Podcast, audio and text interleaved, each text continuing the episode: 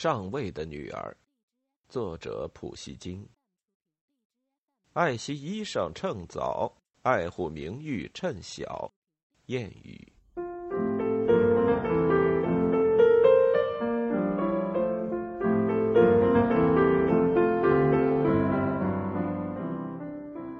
第七章，猛攻。大哥呀，我的大哥，俺吃粮弟兄们的大哥。当兵打仗三十又三年，俺吃粮弟兄们的大哥，哎，他既没有挣得一房家私，也没有讨得快活日子，又没有赢得高等官爵，更没有捞得美名半个，只落得两根高耸的柱头，只落得一根打横的漆木，只落得一圈上吊的丝套索。民歌。那天晚上我没睡。衣服也没脱，我打算天一亮就去要塞大门口，因为玛利亚·伊凡诺夫娜要打从那儿经过，我想跟她做最后一次道别。我感到内心起了很大的变化，跟不久之前的灰心丧气相比，这时的心境已经不那么难受了，心存不甚分明，然而又热切甜蜜的希望，巴不得危险临头而心焦。满腔充塞着崇高的荣誉感，这一切跟离愁别恨融合成一体。一夜不知不觉已经过去，我正要出门，这时房门打开了，一名军士走进房向我报告：我们的那些哥萨克昨晚擅自撤离了要塞，把由来也劫持去了，而此刻在要塞附近有一批来历不明的骑马的人在巡行。我马上想到玛利亚·伊凡诺夫娜走不成了，这使我心惊肉跳。我匆匆给了军士几句指示，立即跑到司令那儿。已经天亮了，我沿着街飞跑，突然听见有人叫我，我停住。上哪儿去呀？伊凡·伊格纳基奇追上我。伊凡·库兹米奇在城墙上，派我来叫你呢。普加乔夫来了。玛利亚·伊凡诺夫娜走了吗？我忧心忡忡的问。没走成，伊凡·伊格纳季奇说：“去奥伦堡的路给切断了，要塞被包围，不好了。”彼得·安德烈一起。我们上了城墙，那是天然形成的高地，再用木栅栏做成屏障。要塞里的全体居民都集中到了那儿，驻防军持枪肃立。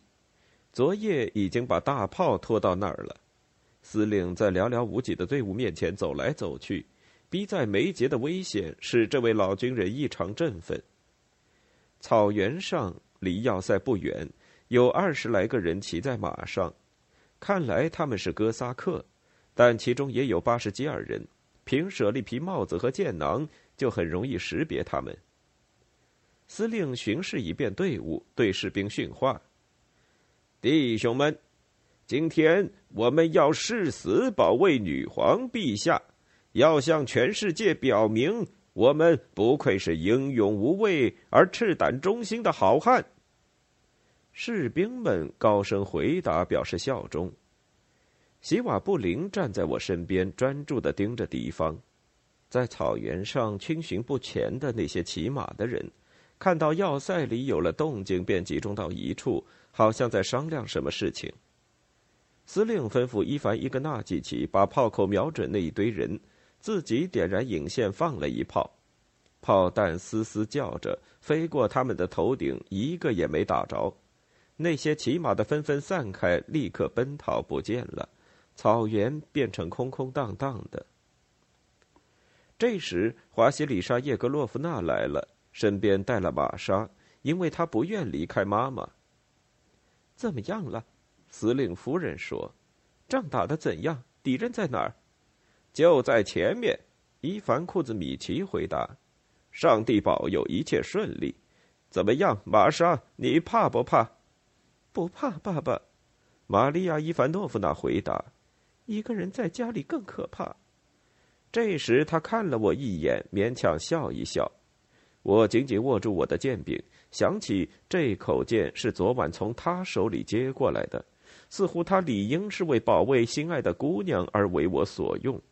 我的心激愤起来，我想象自己成了他的骑士，我渴望证明自己是无愧于他所信赖的人，因而迫不及待的等候紧要关头。这时，距离要塞半俄里的山包后面又冒出了一群新的骑马的人。接着，草原上人马如潮汹涌过来，都带着戈矛弓箭。他们中间有个骑白马、穿红袍的人，手提出鞘的佩刀，他就是普加乔夫本人。他停住，大家围着他。接着，显然是奉他的命令，有四个人全速骑马奔驰到要塞跟前。我们认出了他们是我们这边的叛徒，其中有一个拿了一张纸举在头上，另一个的毛尖上挑着由来的头晃了一下，人头便扔过栅来。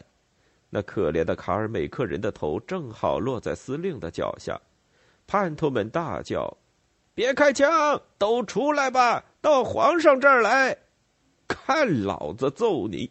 伊凡库兹米奇大叫：“弟兄们！”开火！我们的士兵们放了一排枪。那个手拿书信的哥萨克身子晃了晃，翻身落马。其他三个人跃马后撤。我看了看玛利亚·伊凡诺夫娜，她被游来的血淋淋的头吓破了胆，又被枪声震聋，好似已经失去了知觉。司令把军士叫到跟前，命令他从那个被打死的哥萨克人手里取来那张纸。军事出塞到了野外，牵回那个被打死的人骑的那匹马。他把一封信交给司令，伊凡库兹米奇默默读了一遍，立刻把它撕成碎片。这时候，叛匪们显然准备进攻了。立刻，子弹从我们耳边呼啸而过，有几支箭射进我们身边的土地里和木栅栏上。华西里沙叶格洛夫娜司令说。这里没有女人干的事儿，快把玛莎带走！你看，这姑娘已经半死不活了。华西里沙叶格洛夫娜听到枪弹的呼啸，早已愕然无语。她遥望着草原，那儿显然有一大批人马来势汹汹。然后她转向丈夫说：“伊凡库兹米奇，死生有命，给玛莎祝福吧。玛莎，到爸爸这儿来。”玛莎一脸惨白，周身打抖，走到伊凡库兹米奇跟前，跪下去，叩头着地。老司令给他画了三次十字，然后搀他起来，吻了他，用哽塞的嗓音对他说：“好，玛莎，祝你幸福。祷告上帝吧，他不会遗弃你的。如果你找了个好人，上帝赐你恩爱和睦，要像我跟华西里莎叶格洛夫娜一样生活。好，别了，玛莎。”华西丽莎·叶格洛夫娜，快带他走！玛莎扑过去，抱住他的脖子，嚎啕痛哭。让我们也吻别吧，司令夫人哭着说：“别了，我的伊凡库兹米奇。如果我有对不起你的地方，请原谅。”别了，别了，老妈妈。司令说，拥抱着他的老伴。好了，够了，去吧，回家去吧。如果还来得及，呃，给他穿上长马甲。司令夫人带着女儿走了。我目送玛利亚·伊凡诺夫娜，她回过脸向我点点头。这时，伊凡库兹米奇向我们转过身来，注意力全都集中到敌人身上去。叛匪们骑马聚拢成一团，围着他们的首领。突然，全都下马。现在咱们要稳住，司令说：“他们要进攻了。”这个时候。爆发了一阵尖叫声和吆喝声，叛匪们向要塞跑过来。我们的大炮装上了散弹，司令让他们跑到最近的距离，突然放一炮，散弹正落进人群的中央。叛匪们向两边散开后退，那个首领一人留在前头，他挥舞军刀，似乎热烈的给他们打气壮胆。尖叫声和吆喝声停止片刻，接着又重新爆发。听着，弟兄们！司令说：“打开大门，击鼓，弟兄们前进，冲啊！跟我来！”司令伊凡伊格纳季奇还有我一下子就跳到城墙外面，但吓破了胆的驻防军士兵们没有动弹。弟兄们，你们干嘛站着？伊凡库兹米奇大叫道：“死就死，要像个军人的样子！”这一瞬间，叛匪们冲了上来，攻进了要塞。鼓声停了，士兵们扔下了枪。我被冲撞一个趔趄，但我挺了起来。又被叛匪们拥挤着一同进了要塞。司令头部受伤，被一群暴徒团团围住。他们要他交出钥匙。我要冲过去给他帮忙，但几个蛮汉的哥萨克逮住了我，拿根带子将我捆住，说道。回头够你受的！胆敢反抗皇上！我们被沿街拖着走，居民们纷纷从屋里出来，手捧面包和盐。教堂里敲起了钟，突然人群中大喊大叫。皇帝在广场上等着带俘虏，并接受大家的宣誓。人民涌向广场，我们也被驱赶到那里去。普加乔夫坐在司令家的台阶上的一把圈椅里，他身穿镶金边的火红哥萨克长袍，金穗貂皮高帽压起他的眉毛，一双眼睛炯炯有神。这个人我好像在哪里见过。哥萨克头目们围住他，盖拉西姆神父面色苍白，浑身发抖，站在台阶上，手拿一个十字架。看样子，他在为即将处死的人默默的向首领求情。广场上很快竖起了脚架。当我们走近时，一些巴什基尔人轰开群众，压着我们来到普加乔夫的跟前。钟声停了，一片死样的寂静。你们谁是要塞司令？冒充的皇帝问。从人群中走出来，我们的军曹。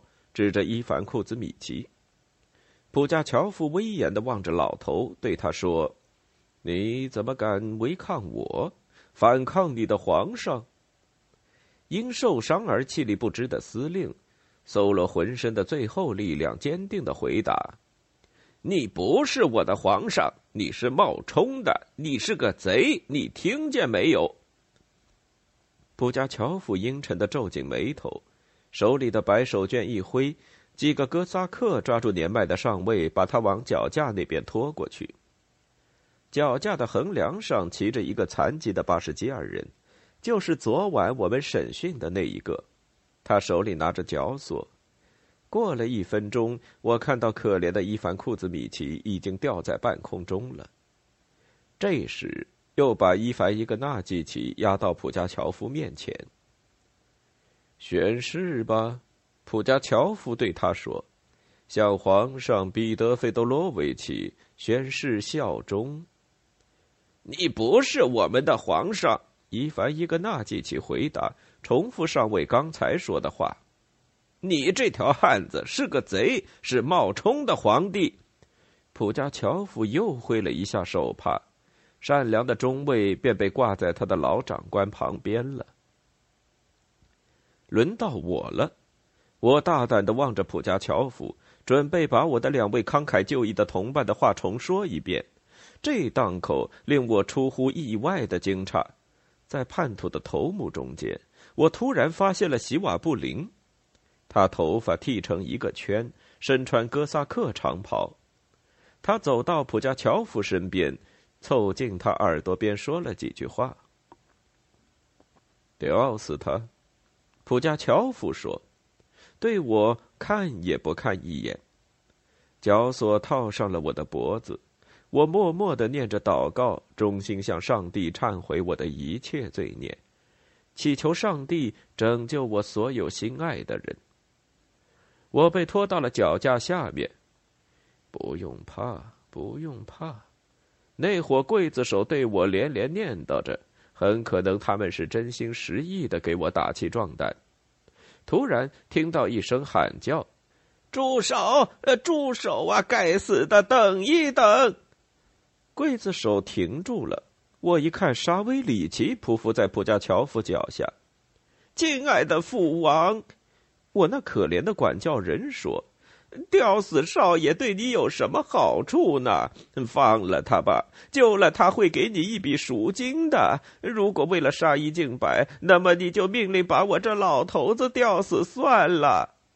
普加乔夫打了个手势，他们立刻解掉绞索，放开了我。